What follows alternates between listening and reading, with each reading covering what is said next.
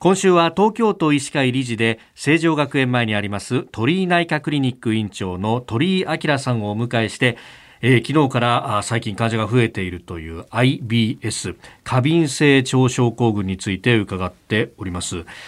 これ疑わしい症状が出た場合に先生何かにかかればいいんですか、えー、一番あの専門にしているのは消化器内科になると思いますで消化器内科の中でも特にですね、はい、あの機能性消化管障害といって、まあ、あの潰瘍やがんがないにもかかわらずそのいろいろな腹部症状あるいは便通異常が出る、えー、そういうのを、えー、機能性消化管障害というんですけどもそういうのを専門にしているところの先生がいるところがいいと思います。まあ、今あのネットとかで調べると、はい、大概そこのホームページにそういうそのことが書いてありますからそれが触れてあるところは専門に割とやってると考えていいと思います。あの昨日メンタルの影響も非常にこうよく受ける病気である症状であるということもありましたけれどもその消化器内科にかかりつつ例えばその自分の精神的な部分をこうケアするためにあの他の科にかかるということもこれはあり得る。はいあの可能だと思います。うん、あのまあまずは最初は、えー、消化器内科消化器症状が中心であれば消化器内科に来てもらいますけども、うん、あの非常にメンタル的にあの困っている場合それから特殊な治療が必要な場合などはあの心療内科への受診を一緒にかかってもらうのを勧めたりしてます。うん。これあの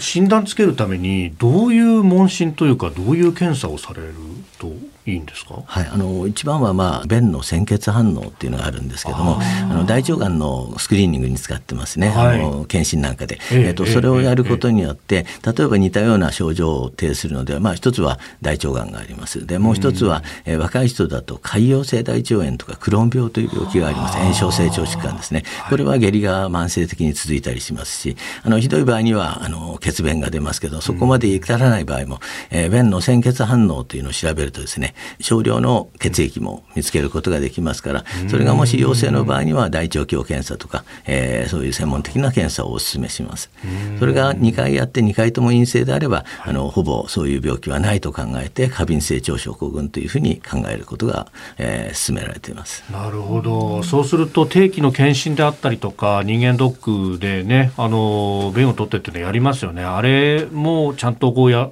ま、毎年受けるだけでもだいぶ違いますか？はい。あの便のその大腸がんの検診としてやりますけども、えー、今言ったような他のいろんな潰瘍性の病気ですね。これも否定ができますからあのやっぱり受けるのをお勧めします。これ、まあ、治療方法としてはどういったものが考えられるんですか？あのこれは今、まあ、あの一番よく聞くのは薬剤ですけどもまず最初はですねあの、まあ、食事運動生活習慣この辺を見つめ直してですね、まあ、ストレスを取るという、まあえー、っとどうしてもですね過敏性腸症候群になる方っていうのは頑張りすぎている方が多いんですね。100点を狙おうとして。だから75点ぐらいでも満足するというような考え方をあの、えー、説明します。で、えー、っとそうすると気持ちが少し楽になってストレスが少し取れるというですね。あのアメリカではよく認知行動療法というのを言われるんですが、まあ、今なぜ自分がそういう状況に陥っているかを考えて、はい、まあ、あの行動で直していくっていう形ですけども、まあ、行動療法の一つはやはりあの歩くこととか運動を進めてます。それから、えー、やっぱりお通じの状態とかその、えー、症状をですね日誌に書いてもらうんですね。あのお通じ日記をつけてもらう。でこれも一つの行動療法になると言われてますので、まあえーと、その75点主義にするとかウォーキングを1日、えー、10分でも15分でも外を歩くとそういうようなことを進めながらあのまず日常生活を乗り越えてもらうということが一つですね。今の話に通ずるかもしれないんですけどその予防であったりとか日常生活でこう日頃注意した方がいいことがもしあったら教えていただけますか、はい、一番はその頑張りすぎないこうあるべきだというのを考えるのともう一つはあまりこれを強いあの病気とは考えない方がいいと思います。どうしてもあのマイナスのイメージが会社なんかでもあって気のせいだろうとか言われてしまうことがあるんですが決してそうではなくてむしろ敏感な方デリケートな方に起きる病気ですね。それから今あの非常にいい薬がありますのでぜひご相談していただくのがいいと思います。えー、今週は鳥居内科クリニック院長鳥居明さんに1週間お話を伺ってまいりました。先生どうもありがとうございました。ありがとうございました